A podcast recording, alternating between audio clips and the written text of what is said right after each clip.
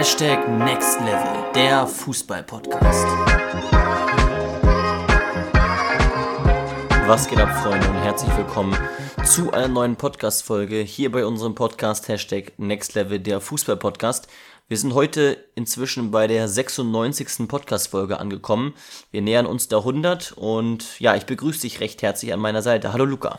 Ja, auch von mir natürlich ein herzliches Willkommen. Ja, es stehen ja turbulente Wochen jetzt an im Saisonendspurt, sowohl in der zweiten als auch in der ersten Liga. Und ähm, sehr, sehr viele Themen, die wir auch heute nochmal so ein bisschen mit anreißen wollen, auch in der Verbindung bringen wollen, gerade mit unserer heutigen Podcast-Folge. Das werden also, glaube ich, für dich sehr, sehr spannende nächste Minuten, in denen wir dir nochmal sehr, sehr viel Input geben können. Das denke ich auch. Ähm, du hast vielleicht schon im Titel gelesen, viel hilft nicht immer viel. Fragst dich, hm, worum könnte sich denn jetzt diese Podcast-Folge handeln? Ähm, ja, es geht heute um das Thema Belastungssteuerung, Regeneration, Übertraining und so weiter. Bevor wir aber darauf eingehen, Luca, müssen wir dringend über die Champions League und über die Bundesliga sprechen. Denn in der Champions League, wie erwartet, habe ich ja auch angekündigt, beziehungsweise hatte ich ja so getippt, dass Manchester City äh, weiterkommt gegen Bayern München. Was ich aber nicht getippt habe, ist, dass SSC Neapel rausfliegt. Das habe ich äh, nicht getippt. War das, kam das für dich überraschend? Ja, für mich kam das auch überraschend. Also ich habe äh, auch tatsächlich mit mehr gerechnet von Neapel. Gerade über zwei Spiele habe ich mich dann schon gewundert, dass sie, die haben ja beide verloren, oder nicht? Ja. Ähm, dass sie beide äh, Spiele verlieren. Ja, war für mich auch überraschend, muss ich, muss ich sagen. Ähm, aber am Ende des Tages mit Bayern, ich hatte dazu ja, glaube ich, mal in einem Livestream auch was gesagt. Ich hatte natürlich die Hoffnung, beziehungsweise zu dem Zeitpunkt war ja auch noch Julian Nagelsmann Trainer. Ähm, da bin ich auch weiter in der Überzeugung, dass man grundsätzlich schon eine Chance gehabt hätte. Aber am Ende des Tages muss man einfach sagen, die Tagesform hat überhaupt nicht gestimmt in den beiden Spielen. Und ja, dieses ganze Theater, was da beim FC Bayern aktuell sowieso los ist, ja, das ist natürlich sowieso schon mal gar nicht förderlich in so einem großen Spiel, würde ich sagen. Das heißt, du warst nicht schockverliebt in die Mannschaft von Bayern? Ich war in beiden Spielen nicht schockverliebt in die Mannschaft. Ich war auch sehr verwirrt, muss ich sagen. Wir haben ja, glaube ich, schon einmal kurz drüber gesprochen. Ich fand es sehr erstaunlich, dass man sich nach dem Spiel dahingestellt hat und gesagt hat, ja, ich bin schockverliebt in meine Mannschaft. Ähm, also ich war nicht schockverliebt in die Mannschaft. Ich fand, das war kein gutes Spiel. Ich finde auch, dass das Ergebnis 3-0, ja klar kann man sagen, in der ersten Halbzeit war es vielleicht jetzt noch nicht unbedingt verdient. Aber in der zweiten Halbzeit, wie sie sich da von der Verteidigungslinie hingestellt haben. Ich möchte übrigens erinnern an der Stelle, dass ich schon sehr, sehr häufig auch was zum Thema Upamecano gesagt habe. Ich musste ähm, auch direkt an dich denken, als ich äh, da seinen Ausrutscher gesehen habe. Ja, das, das ist ja auch genauso. Also wie gesagt, das ist natürlich ein super Verteidiger. Der verteidigt auch vielleicht acht von zehn Situationen richtig gut, aber er verteidigt halt auch zwei, so wie er die, die verteidigt hat. Ja. Ähm, das finde ich schon krass. Und gegen, gegen Bochum, gegen Stuttgart, gegen Gladbach und gegen ähnliche reicht das dann halt auch vielleicht manchmal, aber gegen Manchester City reicht es dann halt auf jeden Fall nicht. Also beide Szenen, sowohl im Rückspiel gab es dann ja auch nochmal so eine Szene, haben ja dann auch unmittelbar zum Gegentor geführt. Insofern, ja, ich glaube, die Gesamtsituation bei Bayern ist aktuell ja ein angespanntes, äh, glaube ich, schon deutlich untertrieben. Damit hat man sich, glaube ich, einfach keinen Gefallen getan. Damit hat man sich keinen Gefallen getan und was natürlich hinzukommt zu der absolut schlechten Form beim FCB, ist ja momentan sind ja auch die Nebengeräusche. Also was da mit Sané und Mané aufkam, dann der Trainerwechsel, der ja schon davor war ähm, und auch die nicht aufhörende Kritik gegenüber Hassan Salihamidzic und Oliver Kahn und so weiter. Das ist ja schon etwas, was natürlich irgendwie die Spieler dann auch beschäftigt, wenn nicht gar belastet. Und ähm, ja, also die Spieler sind weit weg von der Bestform und der, die Vorstandsbosse sind ja wohl dann auch nach dem letzten Spiel jetzt gegen Mainz in der Bundesliga in die Kabine gegangen und haben wohl erstmal ja eine Ansage gemacht. Also es ist schon erstaunlich, ähm, wie der FCB momentan auftritt. Ich habe hier nochmal ein paar nackte Fakten ähm, mit auf den Tisch gelegt.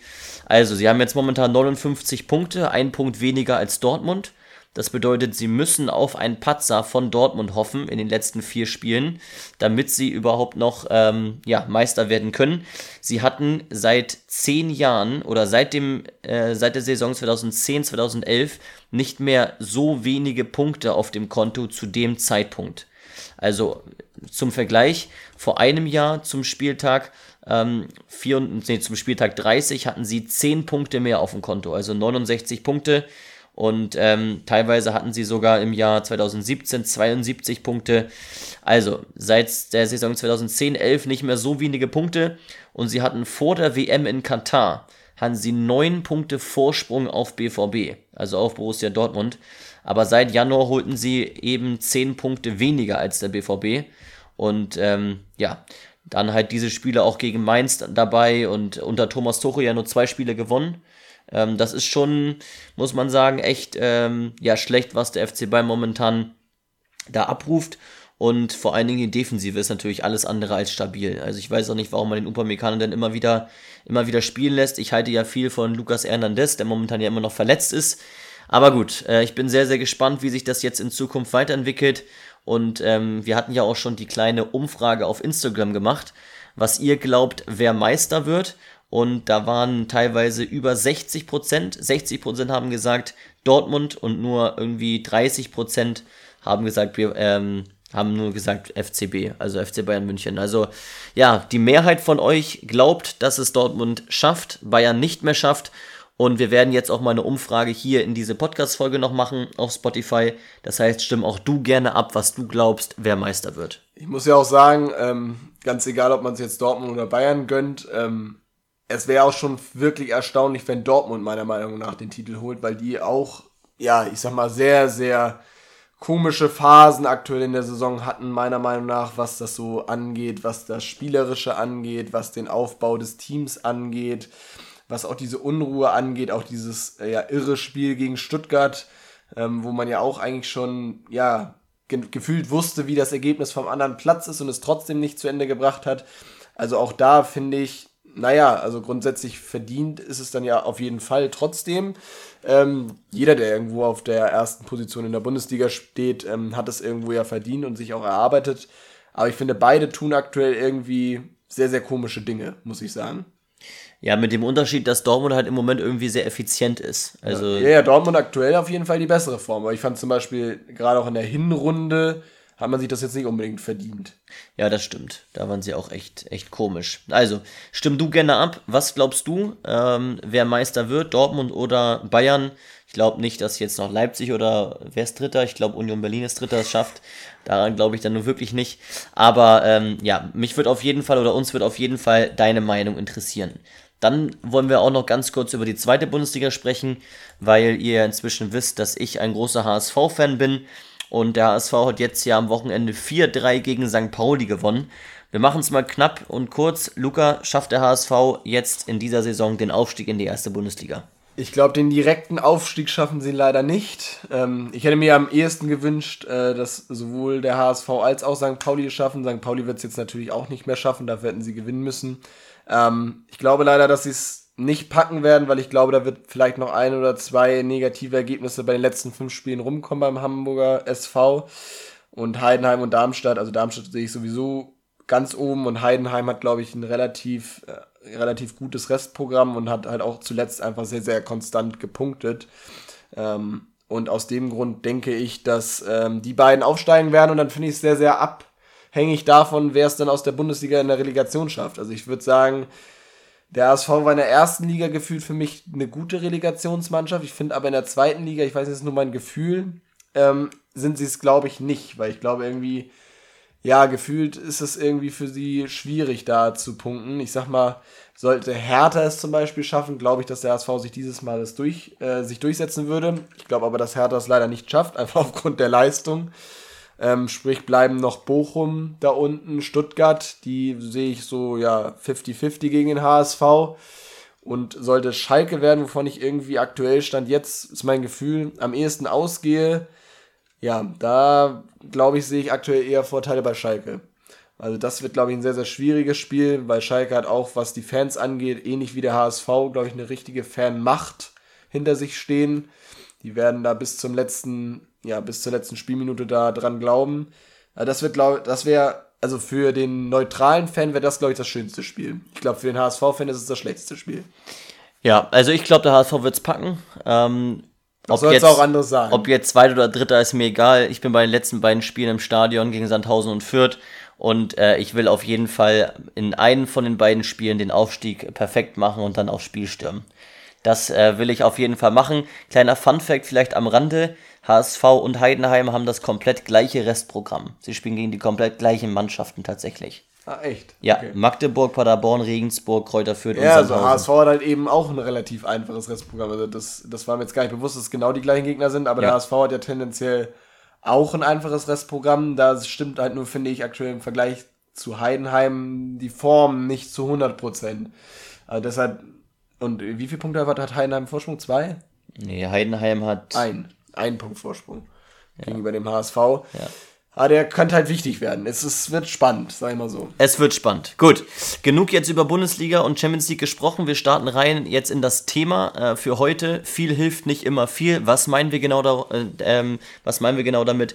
Wir meinen die Belastungssteuerung. Ich war jetzt in der letzten Woche ähm, mit einem anderen Trainerkollegen ähm, hier oben in, in Norddeutschland. Wir haben eine Trainerlizenz geleitet, äh, den DFB Junior Coach. Und da geht es eben darum, dass Trainer sozusagen ausgebildet werden. Und jetzt mein Trainerkollege hat zu einem Zeitpunkt eben zu den Teilnehmern auch gesprochen und davon erzählt, dass er als Stützpunkttrainer, als Stützpunkt-Torwarttrainer in Hamburg ähm, unter anderem natürlich auch einige Torhüter kennt und auch eine, einige Torhüter, ähm, die sehr, sehr viel machen.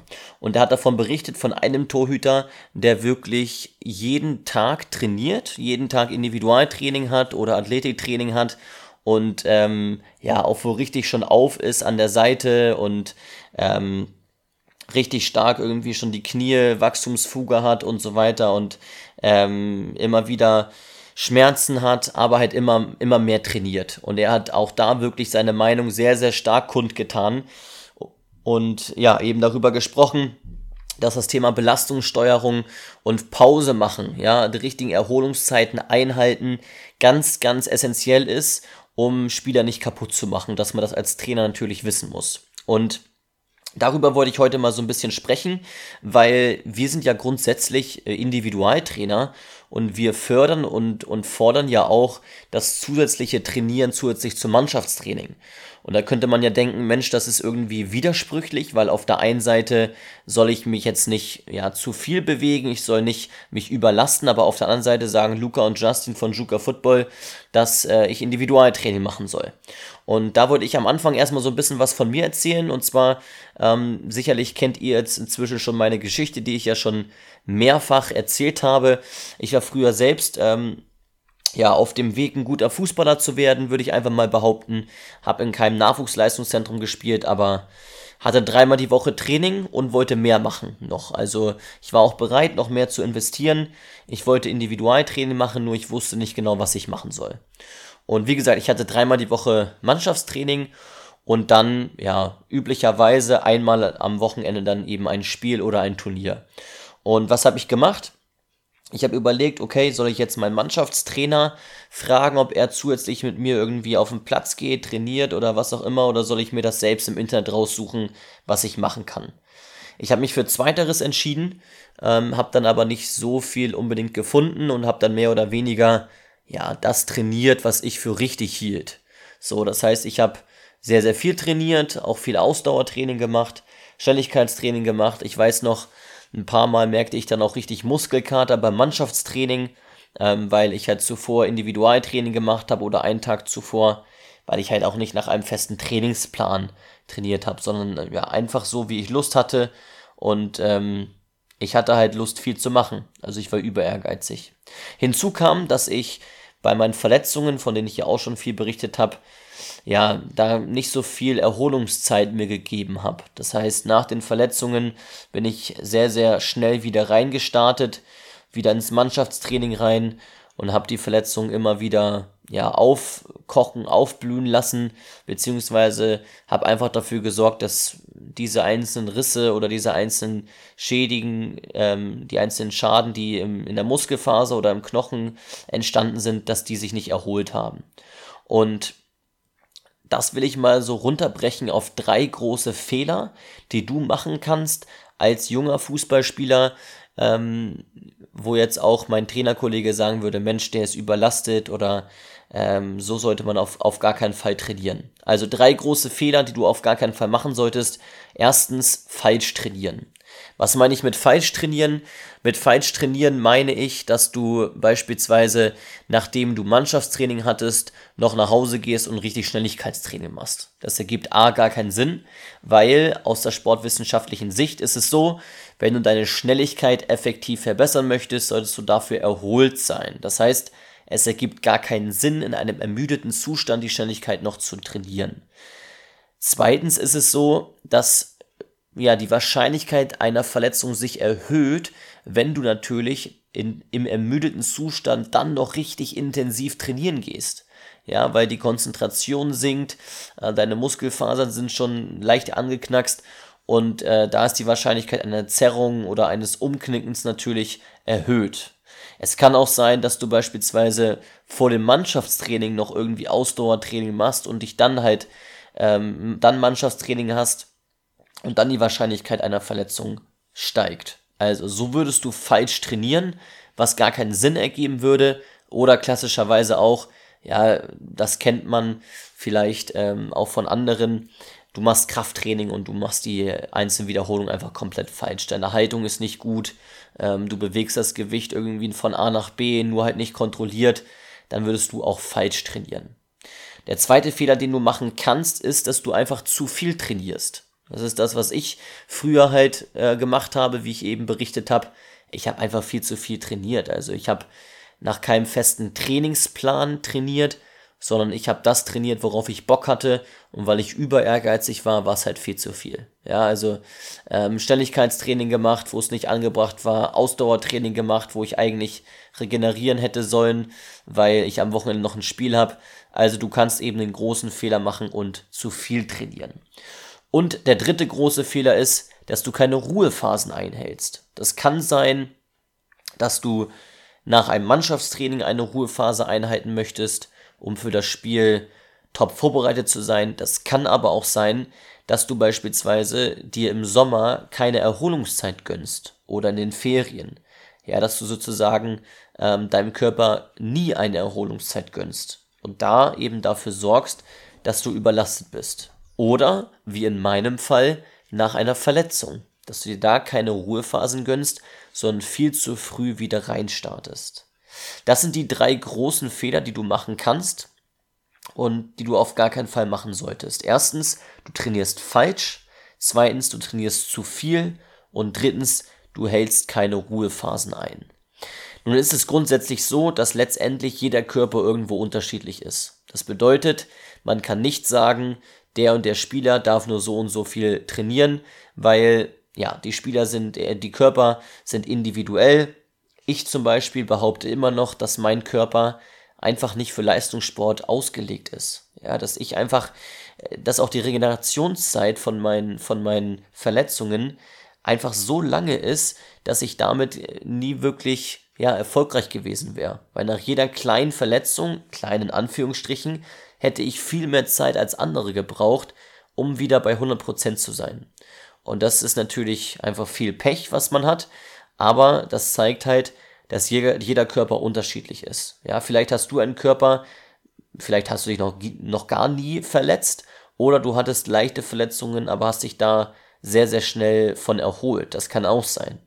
Also die Körper sind unterschiedlich und was daraus folgt, ist eben, dass man nicht pauschal, also allgemein sagen kann, du darfst so oder so viel trainieren, dann wärst du im Übertraining. Ja?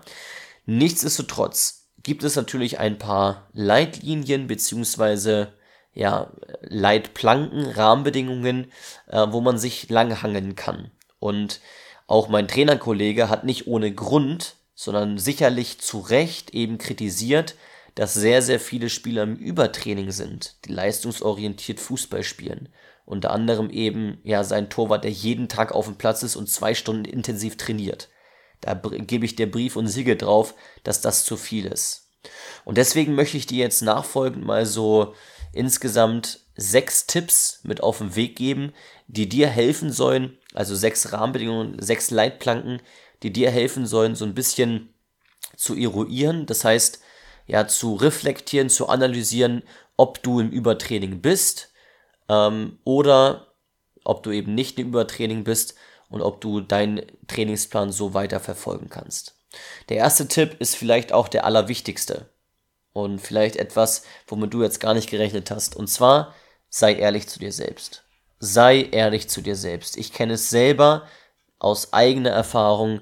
Man will sich nicht darauf einlassen oder man will nicht zugeben, dass man im Übertraining ist. Man kennt das, man hatte Mannschaftstraining, man merkt, ich muss aufholen nach einer Verletzung und man denkt sich, ja, das passt schon wieder. Ich kann schon wieder Vollgas geben, ich kann diesen Sprint mitmachen oder ich kann schon wieder ins Mannschaftstraining eingehen. Aber wenn du ganz ehrlich zu dir selbst wärst, würdest du checken, nein, mein Körper braucht eigentlich noch Zeit. Und dieses ehrlich zu sich selbst sein ist so enorm wichtig, aber man vernachlässigt es so oft, weil man das große Ziel vor Augen hat. Und weil man die Gefahr einer Verletzung oder die Gefahr des Handelns ja nicht kommen sieht und deswegen zu früh reinstartet, zu viel macht, ähm, sich nicht genügend Zeit gibt, falsch trainiert oder was auch immer. Das heißt, sei ehrlich zu dir selbst, nimm Kritik an, ja, glaub uns, glaub vielleicht auch deinen Eltern, wenn sie mal sagen, du machst zu viel oder was auch immer. Versuch das immer wieder zu reflektieren und dich selbst zu fragen, okay, bin ich müde, bin ich erschöpft, habe ich noch eine Verletzung? Tut es noch weh? Wenn ja, muss ich Pause machen. Zweiter Tipp, halte einen Regenerationstag in der Woche ein. Das ist wirklich ein Tipp, da kann man sehr, sehr, ja, das ist sehr greifbar, dieser Tipp. Ja, sei ehrlich zu dir selbst, ist vielleicht so ein bisschen wischiwaschi, weil ich kann mal ehrlich zu mir sein und mal nicht. Aber sehr spezifisch und messbar ist der zweite Tipp, halte einen Regenerationstag in der Woche ein.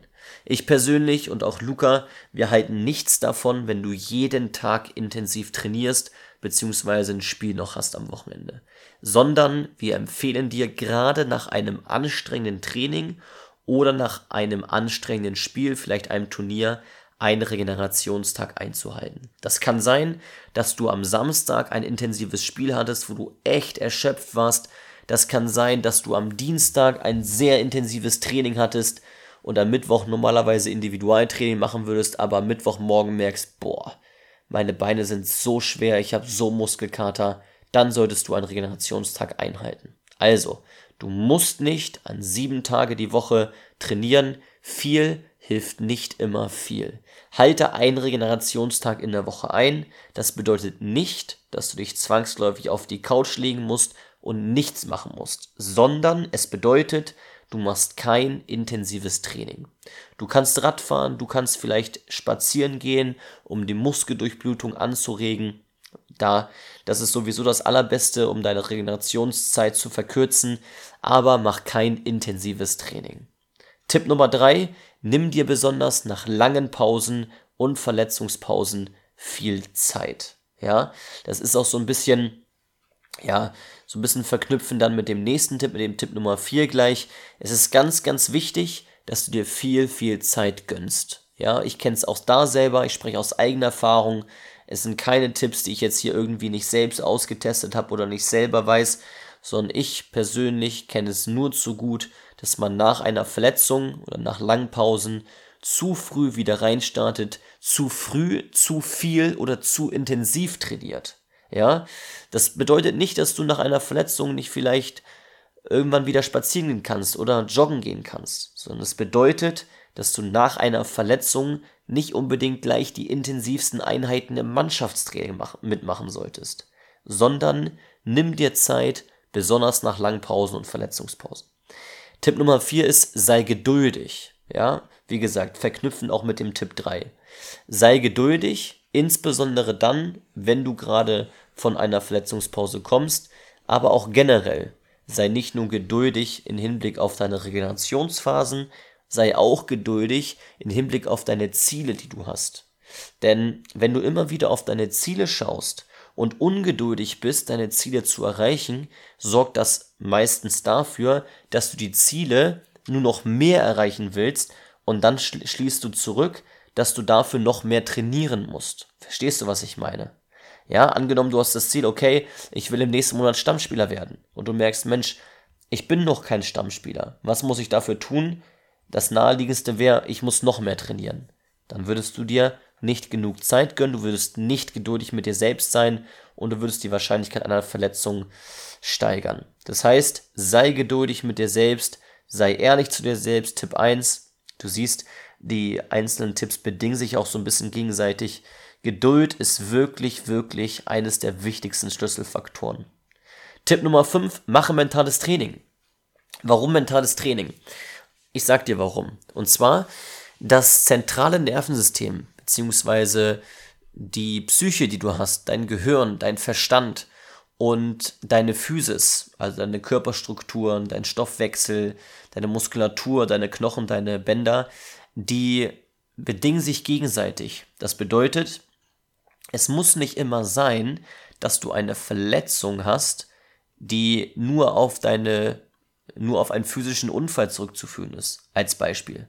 Ja, es kann sein, dass du dich psychisch zum Beispiel gestresst fühlst, dass du psychisch müde bist und deswegen dich verletzt. Das klingt vielleicht ein bisschen komisch, aber ich nehm, ich mach dir ein Beispiel.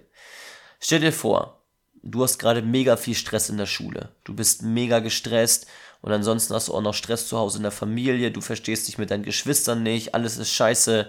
Ich hoffe, das darf ich hier in der Podcast-Folge so sagen. Es ist alles doof und du kommst zum Spiel und du hast richtig schlechte Laune. Und du merkst, wie du in Gedanken immer wieder bei deinen Problemen bist, immer wieder an zu Hause denkst, an die Schule denkst, vielleicht ähm, schaffst du das Schuljahr nicht und du spürst Druck von den Eltern und du kannst dich gar nicht auf dein Spiel konzentrieren. Und du bist abgelenkt. Du bist abgelenkt im Spiel und merkst, wie du in einem Zweikampf ähm, dich nicht darauf konzentrierst, das Bein stabil zu halten, weil du abgelenkt bist. Ja, du warst kurz zuvor abgelenkt, als du in Zweikampf reingegangen bist. Du warst mit den Gedanken woanders, hältst das Bein nicht stabil und dann knickt es weg. Dann knickt es weg, schwupps, hast du eine Zerrung oder im schlimmsten Fall hast du einen Bänderriss oder im allerschlimmsten Fall einen Kreuzbandriss, was auch immer. Ja, es kann sein, dass so etwas begünstigt wird, dadurch, dass du weniger Konzentration hast, dass du müde bist, dass du gestresst bist.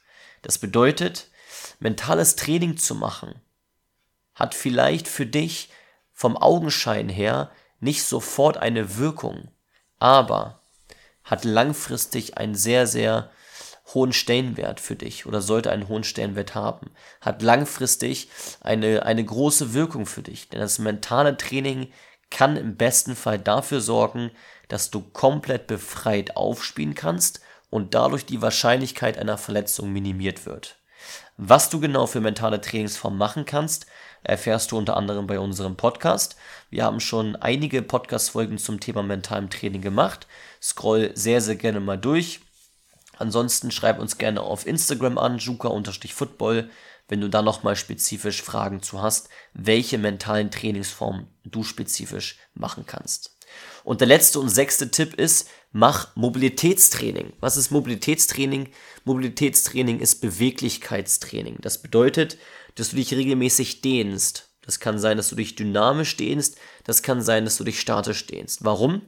Du musst dir vorstellen, dass gerade in der Wachstumsphase die Knochen schneller wachsen als alle anderen Strukturen. Das heißt Bänder, Sehnen, Muskeln. Das heißt, oftmals ist es so, dass deine Muskeln, Bänder und Sehnen verkürzt sind. Deine Muskeln, Bänder und Sehnen verkürzt sind und du in einem Spiel zum Beispiel deine Muskelfaser beanspruchst, kann es sein, dass sie reißt. Ja, das kann eben dann zu einer Muskelzerrung führen oder zu einem Muskelfaserriss. Als Beispiel. Es kann auch sein, dass dein Band verkürzt ist und du deswegen schneller umknickst und eine Bandverletzung hast. Und du kannst dem entgegenwirken, indem du dieses Band oder diesen Muskel regelmäßig dehnst oder Beweglichkeitstraining machst, auch Gleichgewichtstraining machst und dadurch eben dafür sorgst, dass die Muskelfaser sich in die Länge zieht und du damit eben der Verkürzung entgegenwirkst. Und dann wiederum im nächsten Schritt die Wahrscheinlichkeit einer Verletzung sich verändert bzw. minimiert. Auch ich persönlich kann von mir sagen, ich habe sehr verkürzte Muskeln, ich bin überhaupt nicht beweglich und ich glaube fest daran, dass ich einige Verletzungen hatte aus dem Grund, weil ich eben so verkürzt war. Und gerade auch in der Bewegung im Spiel ist es so, wenn du beweglicher bist, kannst, kriegst du das Bein vielleicht noch schneller hoch, du kannst noch beispielsweise schneller das Gleichgewicht finden, du bist im Zweikampf stabiler. Also es hat mehrere Vorteile, äh, beweglicher zu sein. Also wichtig für dich, mach Mobilitätstraining. Nochmal zusammenfassend alle sechs Tipps für dich, die sozusagen so ein bisschen die Leitplanken darstellen, die Wahrscheinlichkeit verringern, dass du zu viel trainierst oder im Übertraining bist. Tipp Nummer eins: sei ehrlich zu dir selbst.